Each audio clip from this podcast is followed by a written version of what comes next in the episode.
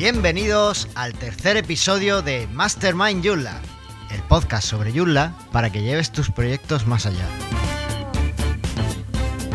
Soy Carlos Cámara, responsable de Manuales Joomla, tu sitio de formación Joomla.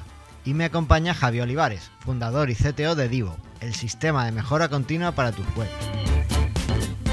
¿Qué tal Javi? ¿Cómo estamos? Muy bien, Carlos. Como siempre, encantado de estar aquí. Oye, ¿qué tal han ido estas dos semanas en las que no hemos tenido programa?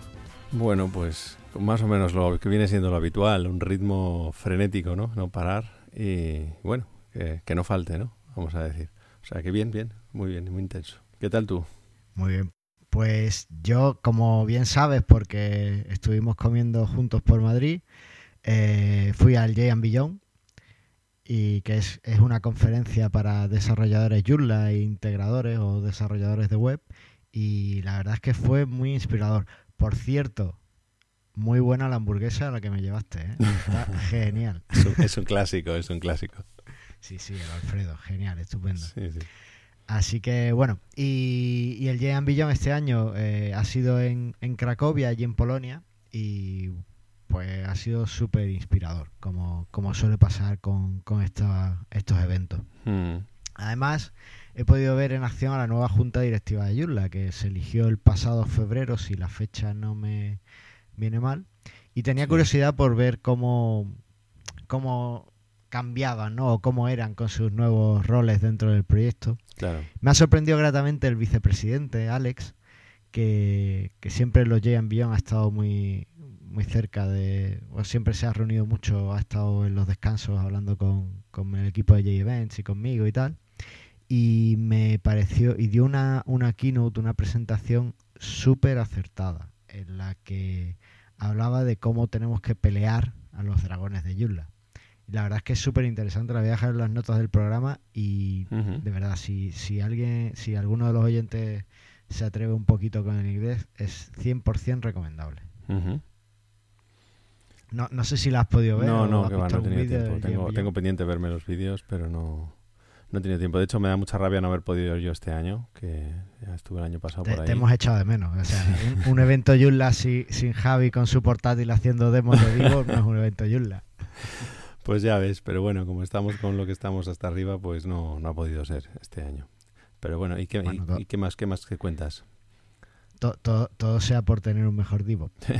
Pues la verdad es que eh, me, ha, me ha resultado también muy, muy gratificante ver cómo en un evento Joomla se vuelve a hablar de accesibilidad, que era algo que, que se hablaba mucho en, en el 2010 y demás, y parece que como que tenías que hacer una web accesible, porque además eso mejoraba tu posicionamiento en, en, en Google y tal, y en algún momento perdimos eso de vista y ya solo quedaron unos pocos hablando de, de accesibilidad. En este Jan Billón ha habido una ponencia de accesibilidad y me ha resultado súper, súper interesante. Porque, bueno, eh, expone algunas herramientas automáticas para probar la accesibilidad, Sí, lo cual es, es difícil porque la accesibilidad es un, concepto complicado, hay varios niveles que tienes que cumplir, sobre todo para los más estrictos, en fin. sí. Y una herramienta automática te ayuda, pero no es todo lo, es lo único que, que debes pasar, ¿no? Claro. Pero bueno, me, ha- me ha resultado súper interesante. Además, eh, hablan un poco cómo históricamente Joomla ha sido muy buena de- desde el punto de vista de la accesibilidad, porque la plantilla Biz que viene en todos Sí, los Joomla ujú. es 100% accesible y cumple con todos los aspectos. Entonces, me ha resultado guay poder volver a ver accesibilidad en un evento Joomla. Yo creo que no debería faltar en ninguno, además. ¿Y qué, qué novedades has visto? ¿Qué, qué cosas interesantes te traes de allí? Pues me traigo también la sensación de, de la comunidad internacional con respecto a los campos personalizados. Yo pensaba que era algo que, bueno, que la gente quería, pero que tampoco le iban a valorar tanto, sobre todo porque aquí he visto muchas críticas en Twitter y tal a, a la implementación.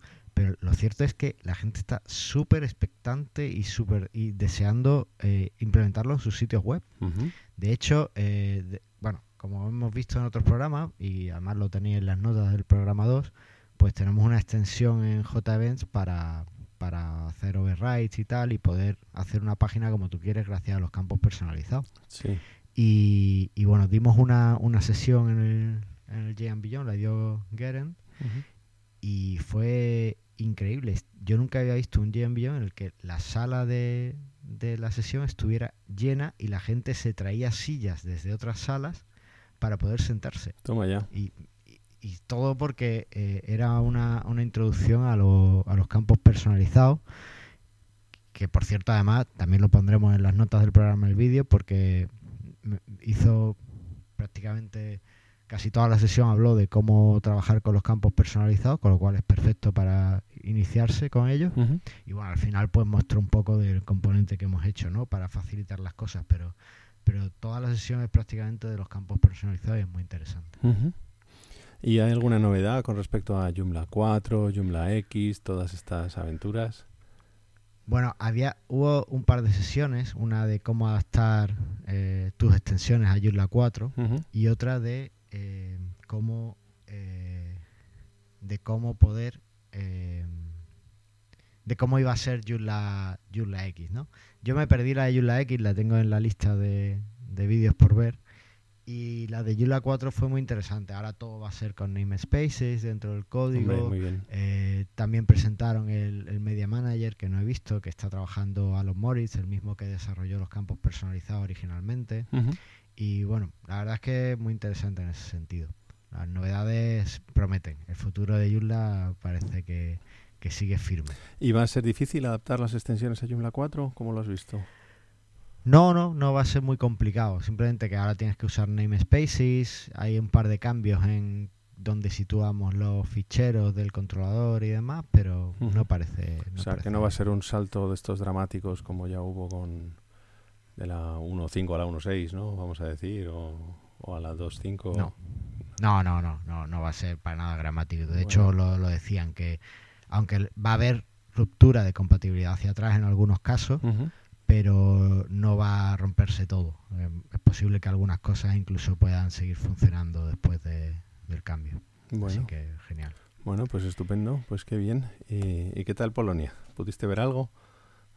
Bueno, tenía curiosidad por ir al campo de Auschwitz, que está, está a 70 kilómetros de Cracovia, y, y, cogí un tour de, de estos de una guía turística y tal, y, fui el lunes. Pensaba ir el jueves, pero, pero al final lo cambié al lunes porque el vuelo se retrasó.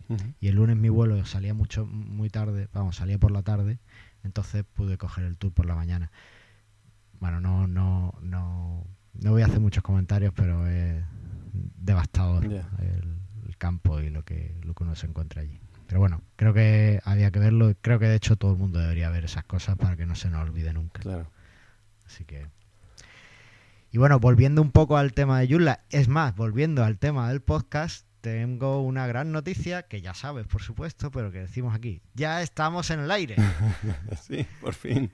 Ya por fin hemos eh, publicado los dos primeros programas y tenemos un poco de, feedback de, la comunidad y la verdad es que el feedback ha sido muy positivo y estoy, estoy encantado porque bueno parece que a la gente le, está gustando, le gusta la iniciativa, todavía es pronto por supuesto para que, nos digan si, si les parece bien el podcast o no, pero, pero bueno, en principio la iniciativa les gusta, la apoyan y algunos incluso nos han dado muy buenos muy buen feedback con respecto a cosas que mejorar y eh, tanto en los comentarios de la web como por mensajes privados y la verdad es que estoy encantado con, bueno pues estupendo. Aprovecho para decir a, toda la audiencia que si quieren enviarnos más comentarios que siempre serán bienvenidos por email sí, por supuesto. por, por comentarios. Una de las cosas que nos pueden decir ahora mismo es que no tenemos página de contacto pero, bueno tenemos cuenta de Twitter tenemos cuenta en Facebook y,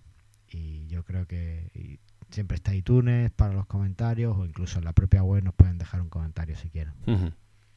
Pues nada, les animamos a que lo hagan y que nos vayan corrigiendo y rectificando y llevando un poco a, hacer un programa que realmente sea digno de escuchar y que aporte valor. Totalmente. Así que bueno, si te parece empezamos con el tema de hoy. Venga, vamos a ello. Y hoy hablamos de cómo empezamos con Joomla. Así que bueno, pues Carlos, cuéntame, ¿cómo empezaste tú a usar Joomla? Bueno, yo voy a remontarme un poquito más atrás. Yo empecé a hacer webs en HTML, como yo, creo que casi todos los que somos un poco más viejos. Y, recuerdo además que empecé con un libro enorme de estos que tenían la portada gris, que eran como los de Anaya que hay ahora. Sí, pues, sí, sí, sí, Y recuerdo que lo primero que, las primeras cosas que te decía el libro es cómo cambiar la, etiqueta title del HTML para que se viera en el navegador el nombre de la, de, que tú quisieras. A mí eso me pareció mágico. eso me sentí como si hubiera hackeado el Pentágono. en serio, eh, me pareció increíble. Entonces, bueno, después de eso, eh, pues creé un par de páginas web y era todo HTML. Empecé con un editor de, código que se llamaba Bluefish, que estaba para, Linux y, era muy bueno. Y, y creé páginas, pero bueno, con galerías de fotos, con tal, lo típico. Era, era simplemente para los amigos, para poner las fotos que hacíamos y demás. Y trabajé muchísimo en eso. Sí, sí. Y después un compañero de, la carrera me dijo, oye, ¿has visto esto? Un sistema de publicación. Y era un sistema de publicación que se llama SPIP, que es un gestor de contenido francés y está orientado a, a publicación de revistas. Ajá. Y la verdad es que me, gustó porque, claro, hacía todo mucho más fácil. Claro. Era PHP, MySQL y, y, bueno, pues yo estaba encantado con mi SPIP. Y de repente, pues eh, me pasaron un... O, acepté la responsabilidad de gestionar la página web de, de un sitio que teníamos en la carrera para, pasarnos apuntes, consultarnos dudas y demás. Y ese sitio estaba hecho con Mambo y con eh, un sistema de foros que se llamaba Simple Machines. Ajá. O SMF.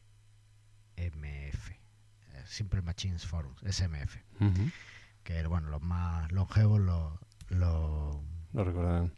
Lo recordarán, claro.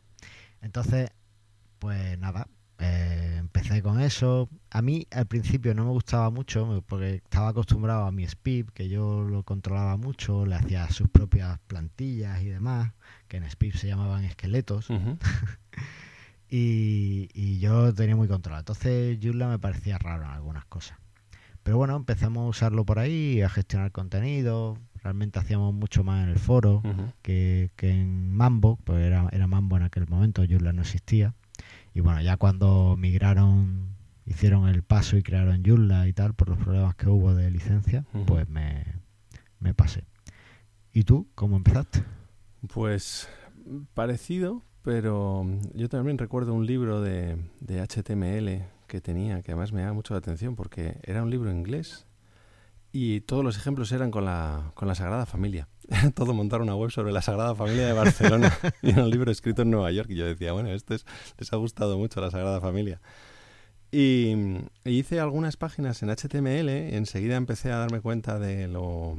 Ya siempre he pensado que yo y el diseño no nos llevamos bien, pero todo el tema de maquetación, la famosa tortura de Internet Explorer, y de los famosos bugs del pixel y de todo esto para conseguir que las cosas se alinearan como tú querías y bueno.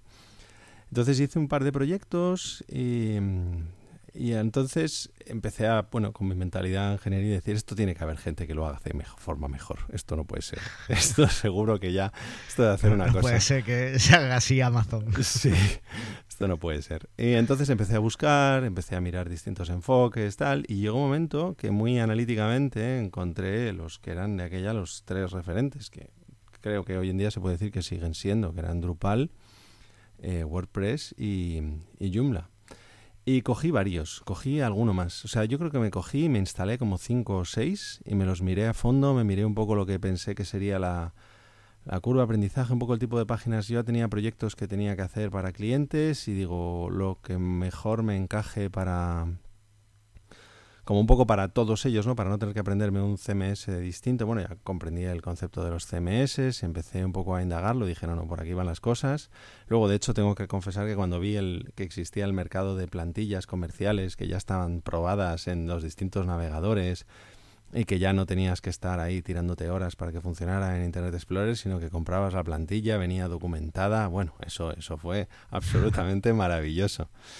Y entonces, bueno, probando los distintos, los distintos CMS o gestores de contenidos en su momento, eso, estuve analizando, de aquella WordPress estaba demasiado anclado en el blog, yo lo que tenía que hacer eran todo páginas corporativas, páginas para empresas, con lo cual, eh, bueno, Drupal me resultaba muy complejo todo el tema de las categorías, las taxonomías, todo eso, y al final encontré como término medio en cuanto a curva de aprendizaje y, lo que, y, viendo la flexibilidad que me permitía hacer todo lo que yo quería, eh, y entré en Joomla. Y yo ya entré directamente con Joomla 1.5. Las primeras páginas que yo monté fueron con Joomla 1.5, pero heredé varias en 1.0, que luego me tocó migrarlas. Y, yo creo que eso sería más o menos el, principio. Y luego, claro, como te podías tener todo eso de las plantillas, eso de jugar a cambiar una plantilla, tener la misma web, le cambiabas la plantilla a otra web totalmente distinta. Eso, eso me parecía magia, como dices tú. Eso era maravilloso. es que sigue siendo mágico. Sí, sí, sigue siendo mágico. Oye, pues yo te gano. Yo, yo he montado webs en Joomla 1.0. Ya, ya, ya ves. Recuerdo que, que la, la página de una de las proyectos así que, hice. Al principio era la, página de la Asociación de Amigos de la Ópera de Sevilla. Y, estaba en Joomla 1.0 y me llamaron hace un par de años porque tenía unos problemas, no sé qué. Además, fue un proyecto absolutamente altruista que no, no gané nada. Y, y dije, bueno, es que estáis en Joomla 1.0, esto hay que mirarlo. Yo sé que no tenéis recursos, pero tenéis que hacer algo. Sí, claro. Y ya les pasé mi contacto profesional por si querían intentarlo, pero no, no tenían recursos para eso, obviamente. Claro. Eso, algún proyectillo de esos, claro, depende de la gestión que necesiten, pero se puede convertir a estático y por lo menos sabes que no, que no te lo van a hackear. Pero. Bueno, Totalmente. y nada, ¿qué más cosas? Eh, a ver, ¿qué cosas te gustaron más a ti y qué cosas menos te gustaron al principio de Joomla? Tú además dices que vienes de Mambo, con lo cual tú has visto muchas, muchas evoluciones diferentes. Sí, he visto eh, territorios que, no creerías. bueno, lo, que menos me gustaba es que era el sistema de, de módulos y demás. Yo no lo entendía. Sí. Porque yo estaba acostumbrado con, con SPIP, pero era un problema de, inercia, de, costumbre. Claro, realmente en Joomla es más fácil. Pero yo estaba acostumbrado en SPIP que si necesitaba algo, pues yo lo programaba en... No era PHP, era un lenguaje interno que tenían ellos. Una síntesis, era parecida a PHP, tenía bucles y todo. Y yo me lo programaba y ya está. Y para las plantillas lo hacía igual. Y a mí como en Joomla me parecía eso que era mucho, mucho más complicado y no me gustaba nada. De hecho recuerdo que yo le decía mucho a, Isidro, Isidro Vaquero, que, que, que no, que SPIP era mejor, que teníamos que pasar el, portal a, SPIP. Fíjate que, contrasentido, porque SPIP era para llevar una revista. Podía hacer cualquier cosa con eso, pero era para llevar una revista, no, no estaba pensado para tener un portal comunitario, ni, integraciones, ni historia. Entonces eso me, chocaba. Y también me chocaba porque SPIP tiene un sistema de, gestión de publicaciones muy avanzado. Tú en SPIP puedes decir que un redactor no pueda publicar sus artículos. Entonces, eh, y tenía, creo recordar que incluso tenía ya eh, control de versiones de los artículos. Entonces, el editor puede entrar, escribir sus artículos y demás, y después una persona con un rango superior puede publicarlo o no, en función de lo que quiera. Eso en Joomla no estaba. De hecho, eh, bueno, sí, sí estaba, estoy cayendo, pero tenía solo tres niveles de acceso. En SPIP era como mucho más flexible. Claro, sí, que lo del control de versiones, lo del control de versiones era, era clave. Claro. Eh, de hecho, eh, la, no sé si, si conoces FlexiContent. Sí. FlexiContent en sus primeras versiones y lo sigue manteniendo porque lo mantienen todo desde que lo crearon. Eh, estaba inspirado el sistema de publicación y el sistema de gestión de permisos y demás estaba inspirado en SPIP, porque Manuel vivía en aquel momento en Francia y además recuerdo cuando lo presentó en el, en el Jean Billon de 2010 que, que, dijo, no, es que esto está basado en, el sistema que tenemos allí en Francia y tal, pero me pareció que era muy interesante tenerlo aquí en, en Joomla. Así que, bueno, pues, pues estaba, estaba basado en, en eso. Pero poco a poco, pues fui viendo que, que los módulos eran algo bueno. Entonces, pues me fueron gustando cada vez más. Y me gusta bastante la, la, forma de poder extender Joomla con componentes ¿no? y con extensiones. Eso era algo muy interesante, porque Spip dentro de sus posibilidades solo tenía plugins. Así que bueno, pues lo dejé un poco, un poco así. ¿A ti qué te gustó más? Pues a mí lo que dices en cuanto a costar, también es verdad que la terminología, los componentes, los plugins al principio cuesta hasta que, hasta que te haces a la, al vocabulario. Pero la verdad, yo no, tenía tantas inercias, yo venía del mundo más HTML puro y mm, ya te digo, a mí lo del sistema de plantillas me parecía maravilloso. Y, mm, luego, pues nada, el, el ver que era, que era PHP, intentaba ser PHP bien hecho, intentaba tener una serie de buenas prácticas. Eh, bueno, eh, ya tenías el MVC, ¿no? Yo aprendí el MVC con Joomla. O sea, de hecho, empezaba a darte como unas buenas prácticas de programación, etcétera, ¿no? Luego ya lo estudias y lo ves en otros en otros frameworks y ya lo, lo acabas controlando más con, con, la experiencia, ¿no? Pero, pero en sí era un, un compendio de buenas prácticas y unas buenas, una, una buena base, ¿no? Para aprender a programar en PHP.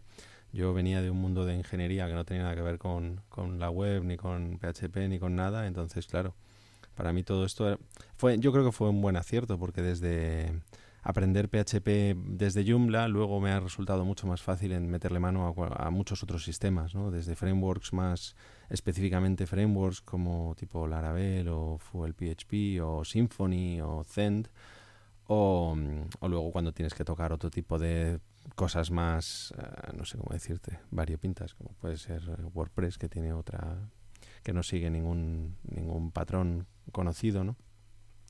Pues tienes las, el patrón WordPress. el patrón WordPress, efectivamente. Entonces, eh, no sé, eso me gustó mucho, la verdad. Eso yo creo que es una cosa de las que de las mejores y que, que siempre me han, me han gustado. Y bueno, entonces tú dices que vienes de SPIP y has probado más plataformas. Pues lo cierto es que no he probado muchas. Eh, cuando allá por 2010 me, me hice un. Me instalé un WordPress y un poco intenté hacer un blog, pero es que no, no llegué ni a publicarlo. y, y, ahí lo dejé. Realmente, como Joomla tenía todo lo que quería y siempre hay una extensión que resuelve tu problema, pues, pues ya no, no, no he necesitado otra cosa. En las empresas en las que he estado trabajando siempre he conseguido acabar que acaben teniendo la web en Joomla, con lo cual pues tenía, tenía ese, esa ventaja siempre y no, no, he tenido que aprender otra cosa. Pero sí es cierto que hace un par de años un cliente que no estaba contento con Joomla tenía un e-commerce y me me, estaba constantemente diciendo que en PrestaShop todo le iba a ser más fácil porque tenía unas funciones mejores para lo que él quería y demás. Mi cliente no, tenía un perfil técnico, pero eh, él sabía que cuando buscaba algo que quería hacer en su tienda en la web, le salía como hacerlo en PrestaShop. Entonces, y cuando hablaba con el proveedor de mensajería, le decía, no, no, es que yo tengo un módulo para PrestaShop. Claro. Y cuando le decía no, y, si alguno le decía sí, tengo un módulo para Joomla, lo que le daba era un módulo para Virtuemart. Y él no tenía Virtuemart. Claro. Lo cual, eh, pues, dispuesto a abrirme un poquito horizontes y, y aprender cosas nuevas, pues le, le migré la web a PrestaShop.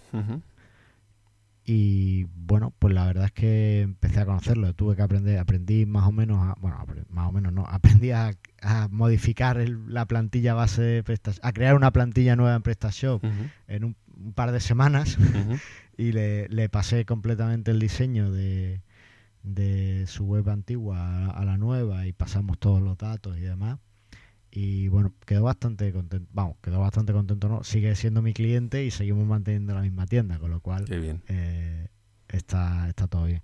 Y después, eh, de hecho, me ha llegado algún otro cliente más con PrestaShop y lo he, lo he cogido sin problema.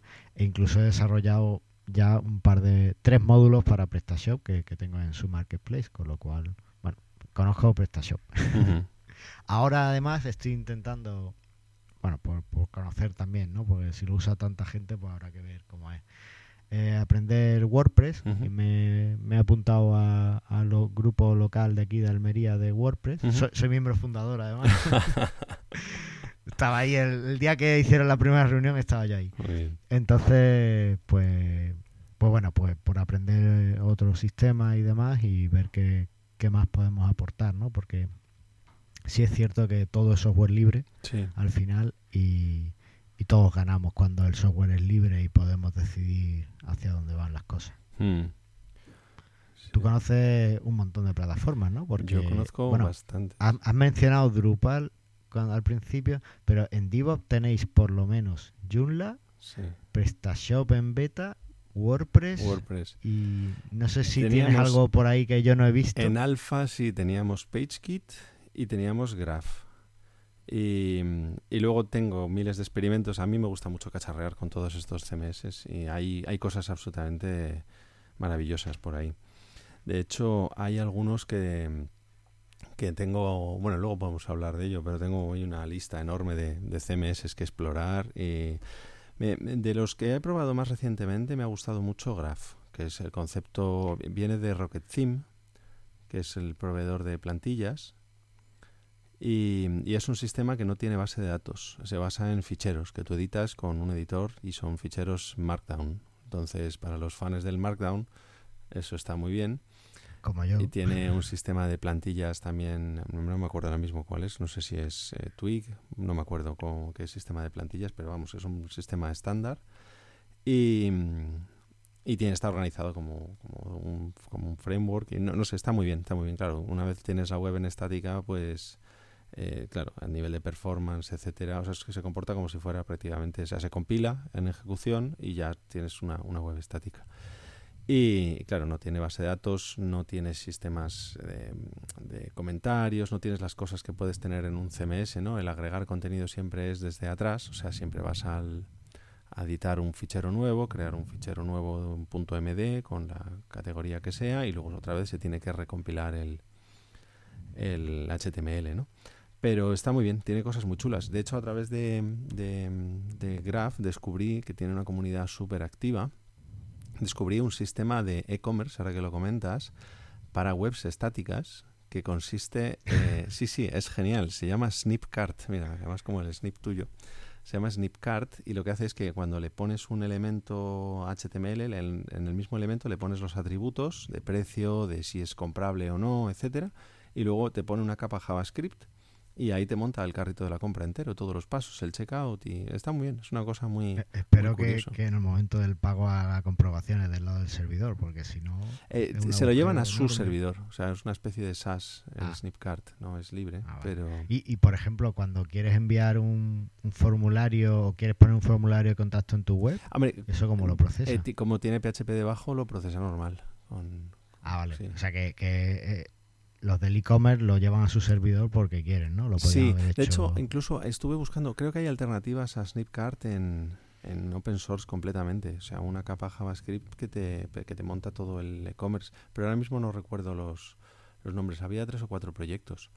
De hecho, em, a ver, porque luego hay, em, aparte de Graph, bueno, PageKit, que también lo he mencionado, este es el CMS que ha sacado UTheme, que está basado en, voy a decir si no me peto la pata, pero que está basado en Symfony y, y que tiene debajo eso. Intentan ser un WordPress, mm, vamos a decir, más del siglo XXI, vamos a decir, más modernito y más eh, basado en mejores prácticas, ¿no? Que ahora mismo tiene WordPress. Y sí, si te digo la verdad, yo eh, estuve siguiendo un poco eh, PageKit. Es más, de hecho es, cierto que lo he instalado y lo probé en las primeras versiones y me, decepcionó porque yo me esperaba ver más algo como Zoo sí. que algo como WordPress. Claro, no, no, eso intenta ser un WordPress, una plataforma de, bueno, más limpia, más... Eh, está ahora mismo a WordPress le están saliendo montones de competidores. Otra cosa es que consigan llegar a la cuota de mercado, ¿no? Pero desde Ghost, no sé si lo recordarás, que corre sobre Node, y que tiene su propio servicio también al estilo de WordPress.com. Esos creo que les va relativamente bien. Y luego están todos estos nuevos, el Craft, eh, ¿cómo se llama?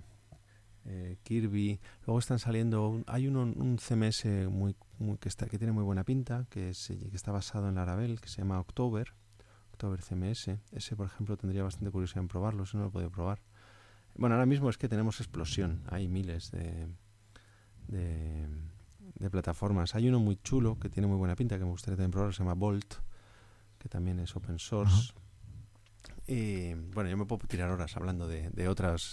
¿Dónde, ¿Dónde sacas tu, tu, lista? ¿La vas creando de Twitter? Pues yo recuerdo que, que, cuando necesitaba algo, hace unos años, antes de ya decidir que decidir que Joomla era todo lo que necesitaba, yo me iba a open source CMS Ah, sí, es verdad, sí, tenía más unas matrices. Y, ahí tenías un montón de, CMS, un listado de CMS que eran todos eh, abiertos, código abierto. Sí, sí, sí. Y, por ejemplo, hay Descubrí Moodle para gestión de contenido. de Moodle también lo he probado. Madre mía, no, he dicho ni la mitad de los que he probado. Claro, claro, bueno.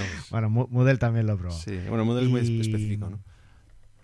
Sí, lo, lo, he tenido, lo monté para, para un, una, una página de, e-learning y tal de alguien que me la pidió y pero bueno tampoco es verdad que tampoco lo he trabajado tanto y, y bueno yo aquí cogía mi, mi CMS mi, CMS los iba buscando y tal mm. ¿tú de dónde los sacas? pues bueno curiosidad luego buscar funciones específicas o seguir si sigues algunos frameworks eh, tú sabes que Drupal tiene un, un, un CMS hijo que se llama Backdrop que es como una especie de Drupal, pero más moderno, más... Es como un spin-off, vamos a decir. Eh, no lo sé, hay una cosa, por ejemplo, en Alemania, que los alemanes... Es un fork, ¿no? Sí, es una especie de... No, sé si, no, no, te sabría decir si es exactamente un fork. A lo mejor si es un fork que luego ha derivado o lo han reescrito algunas partes, no, no me acuerdo bien. Em, hay eh, en Alemania, que están muy organizados, que allí para, se juntan dos y montan un club de algo, pues tienen un club de CMS.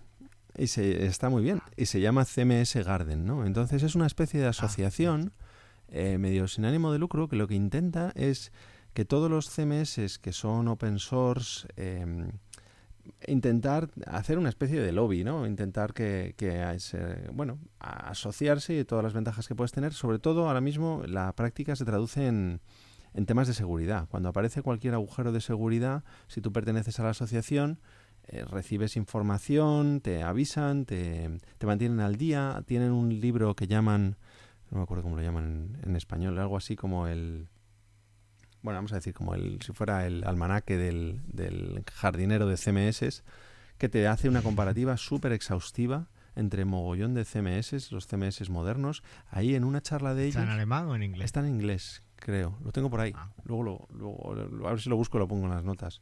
Eh, en Alemania el año pasado yo estuve en una charla de ellos y presentaron varios CMS que eh, menos conocidos.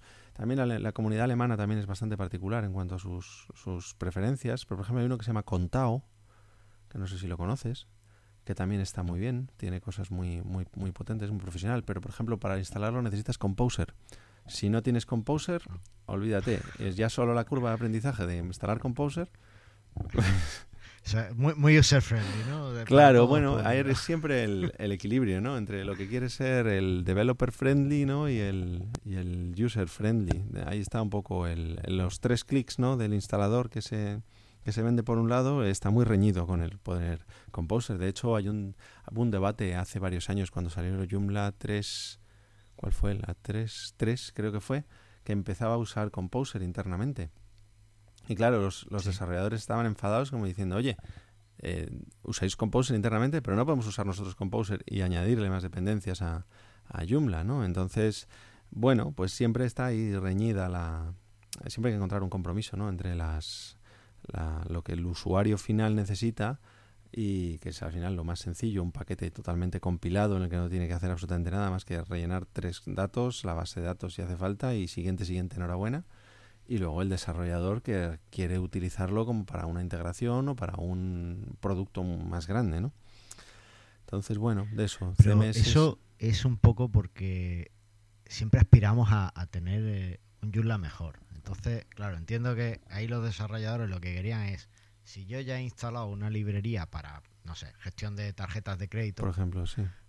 ¿Por, si, si otro la necesita, ¿por qué tienes que tenerla el usuario dos veces instalado, ocupando espacio dos veces y además con el riesgo de que una se desactualice y la otra no? Sí, sí, claro. Es, es una locura, vamos a unificarlo todo. Pasa un poco también como con los campos personalizados. sí. Cuando escuchas, cuando eh, se escuchan voces críticas de los campos personalizados, Mm, pero los campos personalizados son una cosa muy buena, que permite extender tu contenido fácilmente. sí. Puede que no cumpla todas las necesidades y desde luego puede que dé problemas en sitios gigantes con muchísima información. Pero es que no es muy raro que vayas a hacer un sitio de eso. Bueno, hay, muchas agencias que lo hacen, ¿no? E incluso individuales y que cogen proyectos enormes y, son capaces de llevarlos a cabo. Pero el 90% de los usuarios de Joomla pueden usar los campos personalizados perfectamente sin necesidad de nada más. No son la solución perfecta, pero es una solución muy es buena más que suficiente, Entonces, claro.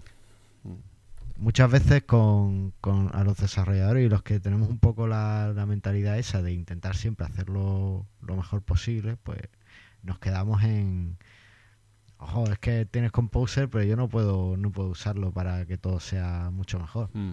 Es verdad que estaría genial poder usarlo entre todos, pero también creo que planteaba unos desafíos técnicos que no éramos capaces de No, claro. de Es que solucionar. es muy complicado. Es que para empezar. Y mu- mu- muchas veces además son desafíos incluso humanos, porque si ahora actualizas una librería porque tu componente la necesita, pero el otro componente que la tienes no está adaptado para esa actualización, ¿ahora qué hacemos? Claro, claro.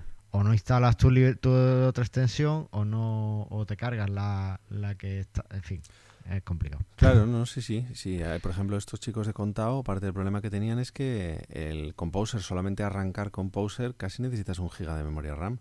Vete tú a un hosting con un giga de memoria RAM. Y claro, eh, ya solo eso eh, es bastante complicado. Ya, ya incluso hablando de precio, ¿no? De decir, oye, que yo tengo un hosting aquí PHP My- MySQL normal y corriente y que me dan 128 megas, 256 megas. Con eso no levantas Composer, no, no, instal no corres el instalador siquiera. Entonces, bueno, No. cada cosa, pues para, para cada cosa, ¿no? Para lo que es. Sí. Bueno, ¿y por qué sigues usando Joomla? ¿Por qué sigo usando Joomla? Pues sigo usando Joomla porque me gusta mucho, la verdad. El- bueno, lo conozco, ya hay una cierta parte de inercias, pero sé dónde buscar las cosas, sé cómo funciona. Eh, con los años, pues claro, vas entendiendo más cosas, eh, vas haciendo tus pequeñas correcciones o alguna... No lo sé, te- o sea, es un sistema en el que me encuentro cómodo porque sé, sé cómo, cómo funciona. Entonces soy eficiente. Entonces si hace falta hacer alguna cosa, pues en Joomla, de hecho, cuando llega alguna web o algún proyecto de tal y te vienen con la idea de WordPress y tal, tú dices sí, sí, sí, sí, sí. Y luego se lo pones y dice, oye, esto es muy fácil, ¿no? Y yo, sí, claro. Y dice, y dice "No, pues yo los WordPress que había visto eran distintos. digo, es que no es WordPress.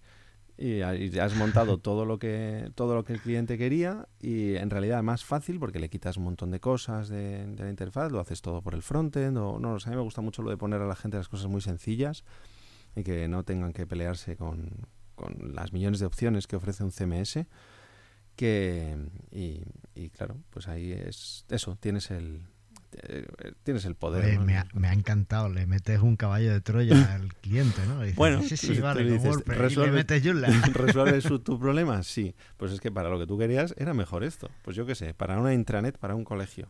Pues en realidad WordPress a, va a sufrir todo el mundo. Va a sufrir WordPress, va a sufrir tú y va a sufrir, van a sufrir ellos. Y Joomla es que parece diseñado para ello. Entonces, bueno. efectivamente. Oye, con respecto a lo que dices de, de hacer las cosas simples al, al cliente, yo también tengo esa filosofía. Y últimamente me encuentro con que yo, yo les intento, tú sabes que el editor JC Sí. te permite tener varios perfiles y Sí, tal. sí. Entonces yo le pongo a- al cliente, le pongo un, un editor que es tres botones para hacer una lista, para eh, ponerlo en negrita y para cursiva. Sí. Y creo que no pongo nada más. sí. Y todo el mundo me dice, no, no, yo quiero todos los botones. Digo, pero si es que no los vas a usar nunca. no, no, yo los quiero todos. pues ya está. Oye, Yo te los pongo. Un- Como hayan visto todos los botones, los quieren. Sí. Aunque no sepan para lo que es, aunque se vayan a perder, aunque no los vayan a usar nunca, Sí. ellos los quieren. oye, y una pregunta, si sigues usando el JC, porque hace muchos años que no lo uso, ¿sigue teniendo el botón de pegar desde Word?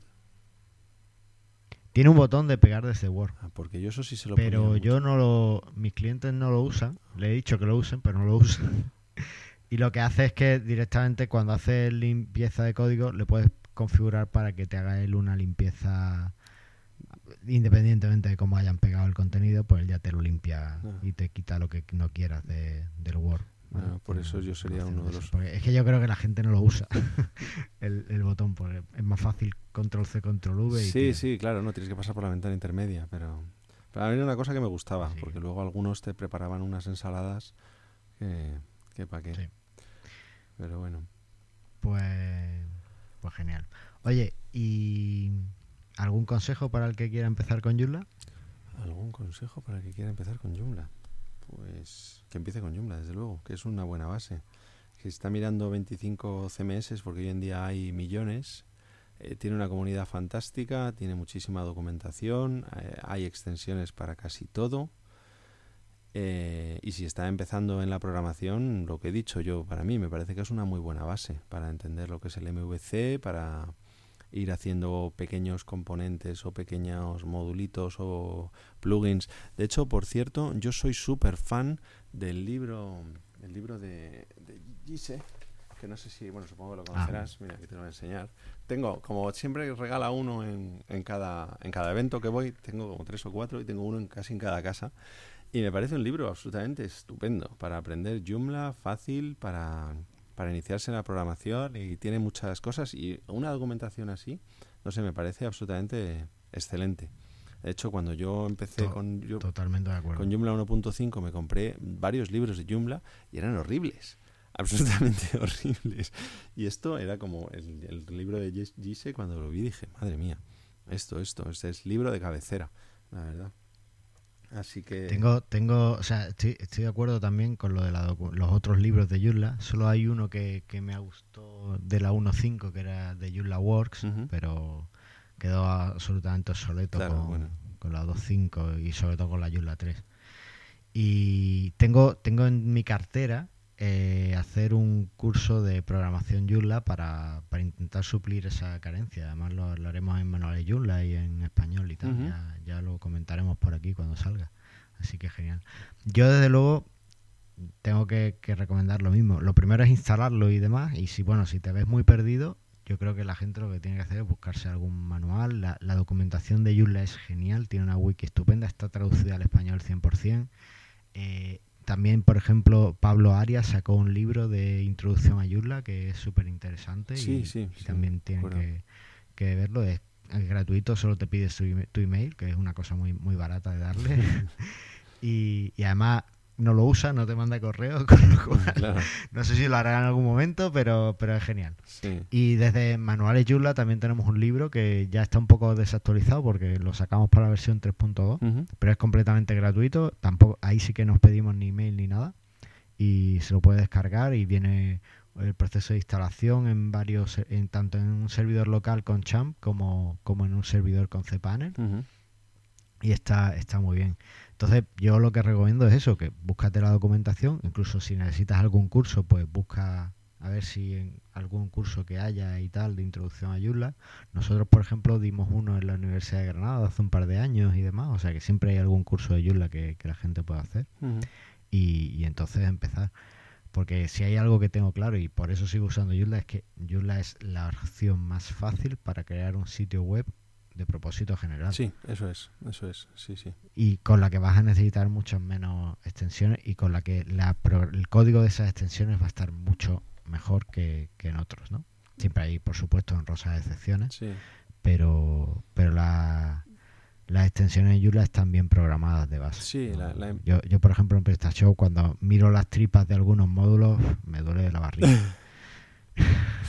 sí, porque está, mira, a mí no me toca. Sí, desde Entonces, luego yo creo que la inversión de la relación entre esfuerzo-beneficio con Joomla está muy bien. Está muy bien en cuanto a la curva Sí. de aprendizaje y el resultado que se va a sacar. Y hablando de la curva de aprendizaje, dejaremos en las notas del programa la curva de aprendizaje de los tres CMS eh, más populares. Sí. Que, que bueno, ya, ya el que quiera, pues si estás escuchando este episodio, consulta las notas que verás eh, qué, qué chula es. Mm. Y yo creo que vamos a dejarlo aquí porque llevamos muchísimo tiempo ya Sí, de, sí. de podcast y vamos a pasar a ver los deberes. Pues mira, yo me puse de deberes pasar mis checklists a la extensión de Peter Martin. Y lo que he descubierto es que la extensión no está en español. Así que lo que he hecho es que la he traducido. Entonces he hecho la, la extensión, la he traducido al español y él ya trae unas checklists enormes que me está costando terminarlas, pero eh, lo que estoy haciendo es terminar de traducir la, lista por defecto. Y esta lista por defecto es de un holandés que también su, su versión está solamente en inglés, bueno, en inglés y en holandés, pero que cubre casi todos los aspectos típicos de, de Joomla. Entonces, bueno, eh, yo creo que como, término medio está muy bien para, tener una buena base. Entonces, bueno, mi, mis deberes son eso, que realmente he conseguido, ya, ya lo he subido a GitHub, ya estoy esperando que acepte la, la traducción, con lo cual, bueno, solo me falta terminar la, la lista de preset, esa que, que comento, y, y bueno, esperemos que sea útil y que así la comunidad hispana se beneficie de ello. Pues somos unos alumnos malísimos, porque yo tampoco he hecho los deberes tal y como estaban pensados. El tema es que estaba trabajando y tal en, un sitio, añadiendo enlaces y demás, y me di cuenta que la vulnerabilidad de Target Blank eh, la resuelve ya el editor JC directamente, por defecto. Entonces, pues realmente, al introducir un enlace, ya él directamente te lo convierte con, te añade el no referer y demás. Así que lo he dejado un poco aparcado porque, bueno, creo que es el editor mayoritario, aunque tú seas más de Rockpad. El otro día en una agencia me contactó y usaban también Rockpad. Rock, y, me, acordé de ti. Sí. y dije, mira, otro. Y no, no tenía un perfil técnico, ¿eh? eso me sorprendió muchísimo. No, no era una persona que, que use BIM a todas horas, ni mucho menos. Bueno, es que más diseñador. y, usaba Rockpad. Yo es que luego me acordé que en Rockpad, en realidad, lo que pasa es que debajo usa mm, el editor ACE. Y, y, tú usas Rockpad tal cual y no tienes ninguna de las opciones estas de BIM que yo comento, pero hay un truco que yo descubrí un día que cuando estás insertando estás tecleando, si aprietas eh, control coma, de pronto se te aparece el menú de ACE que está debajo y entonces cuando puedes poner los comandos de BIM. ah, vale, eso no lo dijiste. No, no, ese es un truquito. Bueno, pues los deberes para el siguiente programa, vamos a intentar cumplirlos.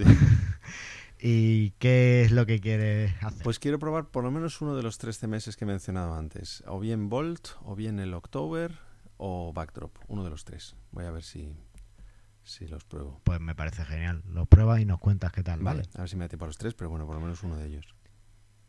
Pues yo lo que voy a hacer es, aprovechando que se vuelve a hablar de accesibilidad en un evento Joomla, como he comentado al principio, y aprovechando que el amigo Aníbal Sánchez de Exlit, el desarrollador de Yucial y AutoTweet, que seguro que nuestros oyentes conocen, eh, nos ha comentado que hay un pequeño problema con el contraste de, los colores de la página web de Mastermind Joomla.